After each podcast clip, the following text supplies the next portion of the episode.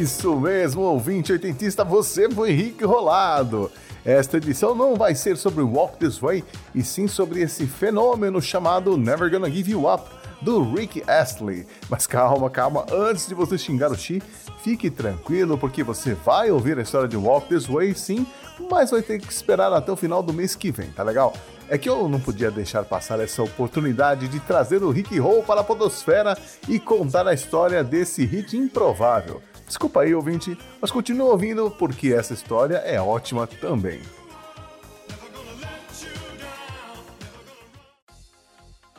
Um barítono que começou a carreira musical tocando bateria para o FBI e trabalhando como estagiário em um estúdio antes de ganhar fama mundial com uma música que virou meme por conta de um videogame.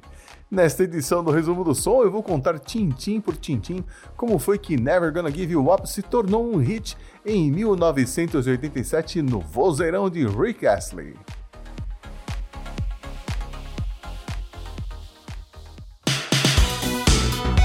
Resumo do som.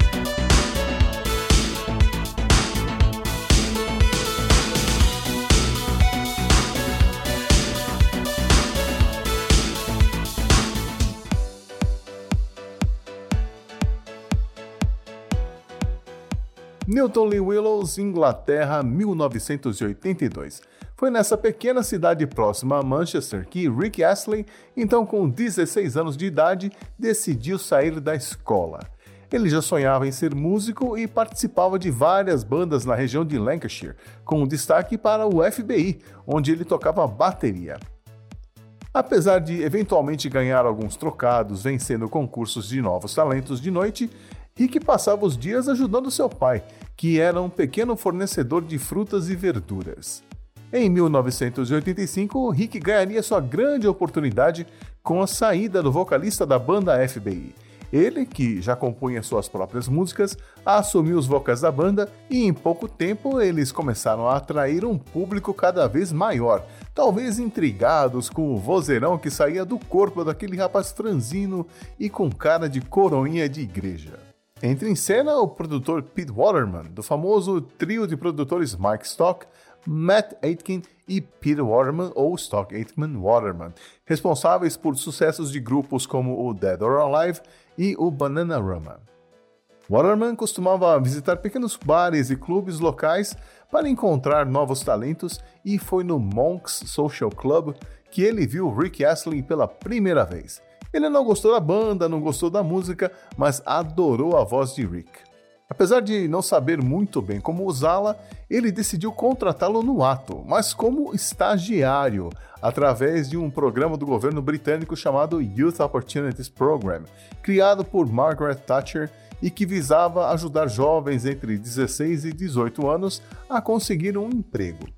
Assim, Rick foi trabalhar no estúdio de Waterman, o PWL Studios, e morar com o produtor em sua casa. No estúdio, Rick servia chá para os artistas, ajudava os técnicos e operadores de som e fazia outros trabalhos internos. O que, à primeira vista, pode parecer uma tremenda roubada, mas tinha explicação. Waterman percebeu logo no primeiro contato que Rick era muito jovem e tímido e que ainda não estava pronto para se tornar um cantor profissional. Assim, a estratégia de colocá-lo no estúdio servindo chá para as meninas do Bananarama, por exemplo, e sentado na mesa de som observando a mixagem das músicas do Dead or Alive e de outros artistas, tinha como objetivo deixá-lo mais à vontade com o processo de gravação e mais confiante no seu talento como cantor. Mas havia um grande problema. A voz de Ricky era tão diferente que Waterman simplesmente não conseguia encontrar um estilo musical que fosse adequado para ela. Em 1986, Stott Aitken e Waterman produziram um single com a cantora Ochi Brown, em parceria com Rick Astley, chamado Learning to Live Without Your Love.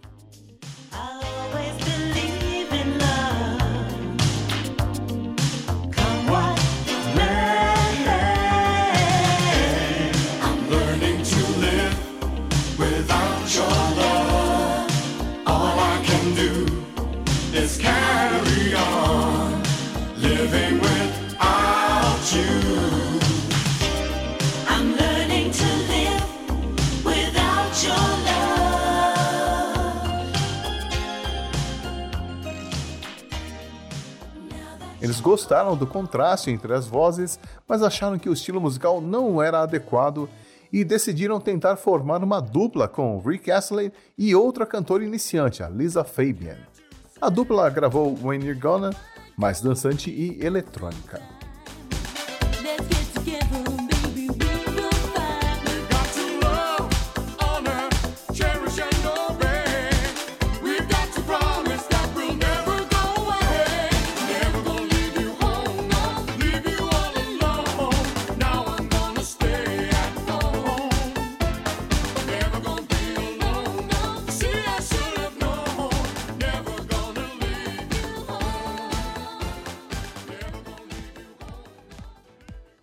Mas Peter Waterman não sentia que eles haviam conseguido encontrar o som certo para a voz de Rick Astley. E assim, o Rick continuou seu estágio durante um bom tempo. E foi exatamente nesse período que ele criou, ainda que sem querer, o título da música pelo qual ele viria a ser conhecido internacionalmente: Never Gonna Give You Up. E isso aconteceu num dia em que o Waterman recebeu um telefonema de uma amiga com a qual ele mantinha um relacionamento na época, chamada Gaynor, que durou horas. Ao desligar o telefone, o Rick comentou: You're never gonna give her up. Você nunca vai conseguir se livrar dela. Frase que ficou na memória de Waterman. Alguns dias depois, ele estava a caminho do trabalho com seu amigo Tony Blackburn, o famoso DJ e apresentador inglês, que lhe mostrou uma música de uma artista chamada Sybil, Falling in Love.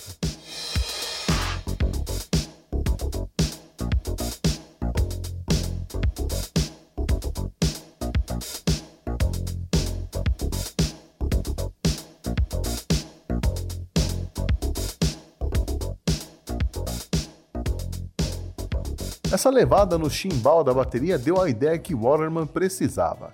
Ao chegar ao estúdio, ele disse aos companheiros que tinha uma ideia e um título para uma música para o Rick.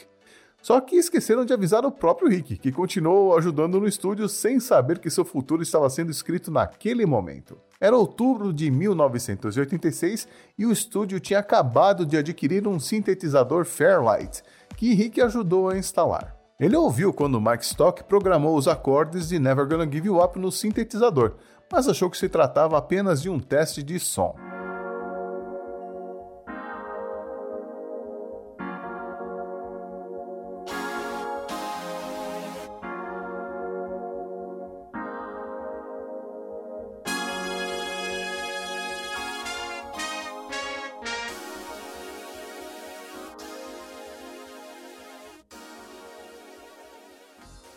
Ele foi passar um chá na cozinha, enquanto o programador Ian Kernal criou a base da música. Ao voltar para a cabine de gravação, Mike lhe informou que ele iria colocar os vocais em uma música que eles tinham acabado de compor. Ele ensinou a linha vocal para o Rick, que pegou as letras e gravou algumas tomadas. Rick gostou imediatamente de Never Gonna Give You Up, pois era o tipo de música que faria ele ir para as pistas de dança. Ela tinha cara de sucesso, mas naquele momento apenas Rick tinha essa impressão. We're no strangers to love. You know the rules, and so do I. A full commitment's what I'm thinking of. You wouldn't get this from any other guy. I just wanna tell you how I'm feeling.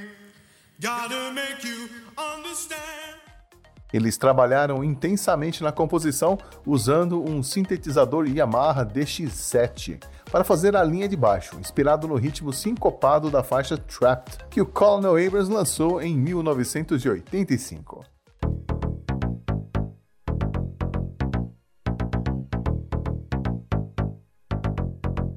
Também foram usados uma bateria eletrônica Lindrum 9000, além do Roland Juno 106 analógico e reverberadores Yamaha Rev 5 e Rev 7.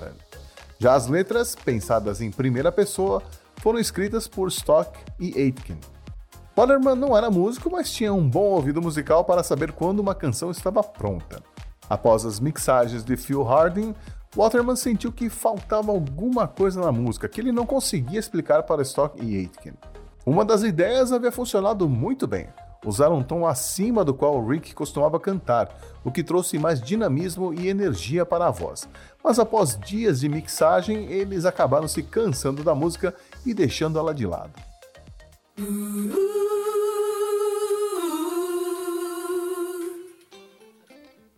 Nesse meio tempo, Stock Aitken e Waterman também tentaram compor uma música para Rick no estilo Motown, uma versão para Ain't Too Proud to Beg, que os Temptations gravaram em 1966 e que eles achavam apropriada para a voz de barítono de Rick.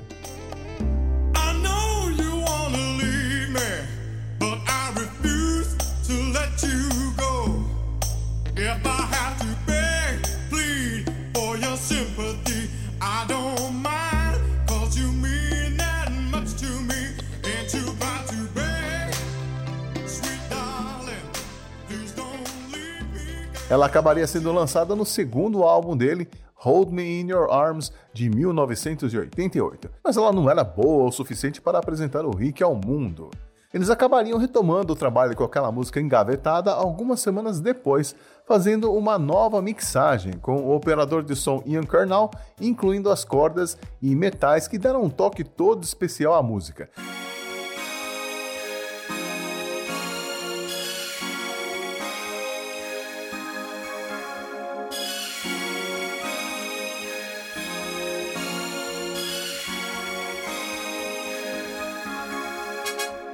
E um engenheiro de som, Pete Hammond, destacando ainda mais os vocais de Rick. Mesmo assim, ela continuaria encostada por mais algum tempo. Com a chegada de 1987, Stock, Aitken e Waterman começaram a lançar as músicas que haviam gravado com o Rick. Primeiro as duas parcerias, que não chamaram atenção. Depois mais duas baladas só com o Rick, que também não deram em nada. A julgar pela parada de sucessos, parecia mesmo que não era o momento certo para lançar um novo artista no cenário musical da Inglaterra. Dos dez primeiros lugares da parada naquele ano, apenas duas músicas eram dançantes: Don't Leave Me This Way, a cover gravada pelos Communards.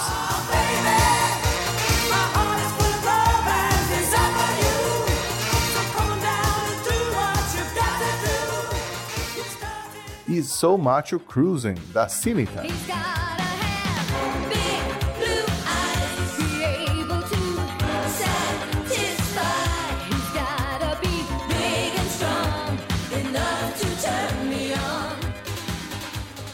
Mas durante uma reunião no estúdio, alguém achou a fita com Never Gonna Give You Up e botou para tocar. Ao ouvirem de surpresa a música, com o distanciamento necessário para não focar nos detalhes, Stock, Aitken e Waterman finalmente perceberam o que faltava, ou melhor, o que estava sobrando. Essa versão trazia mais backing vocals da Mae McKenna e da Shirley Lewis, que acentuavam as influências de soul music do Rick Astley, mas que deixava a música com uma sonoridade retrô.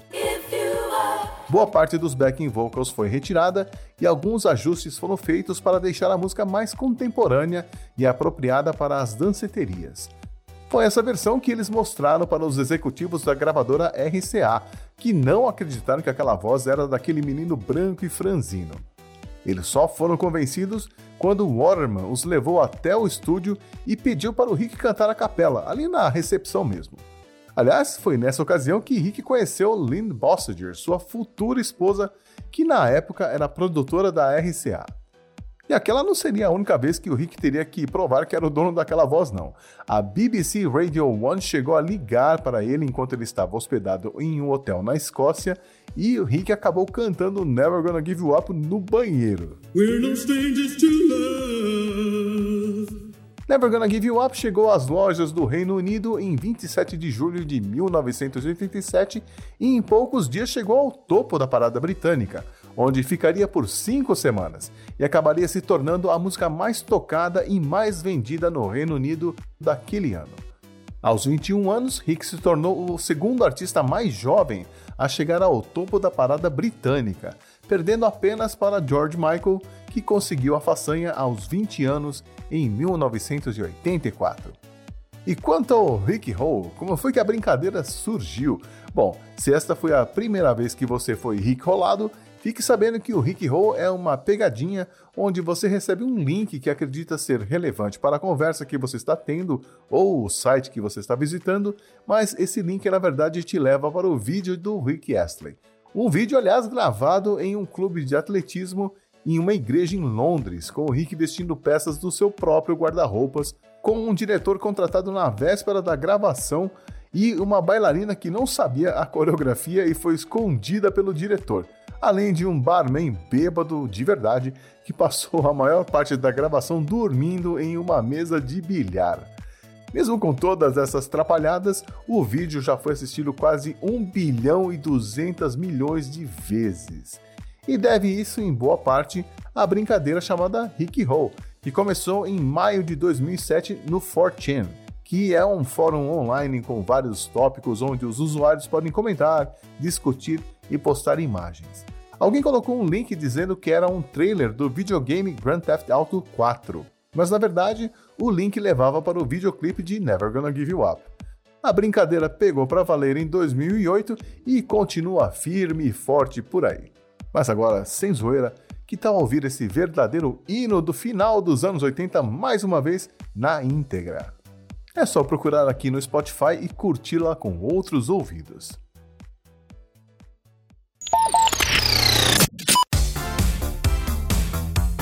Rick Astley conheceu o sucesso, mas nunca tirou os pés do chão.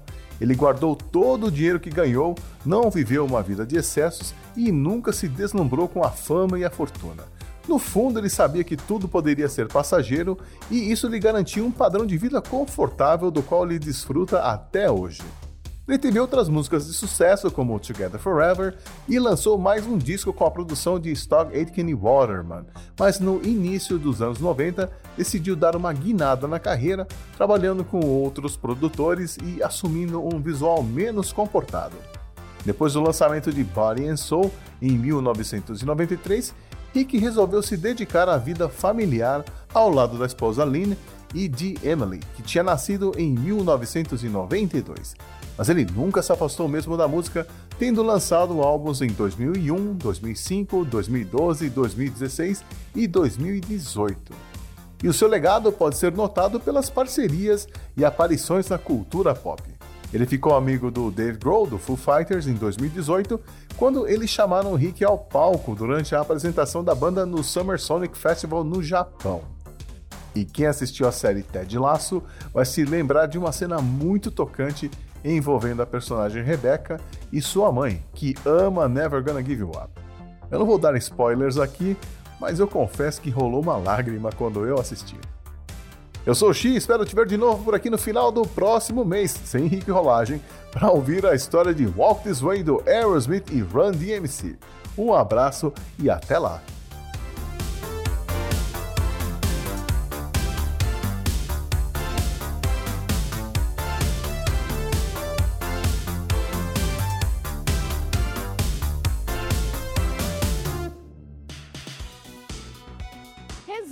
Resumo do som.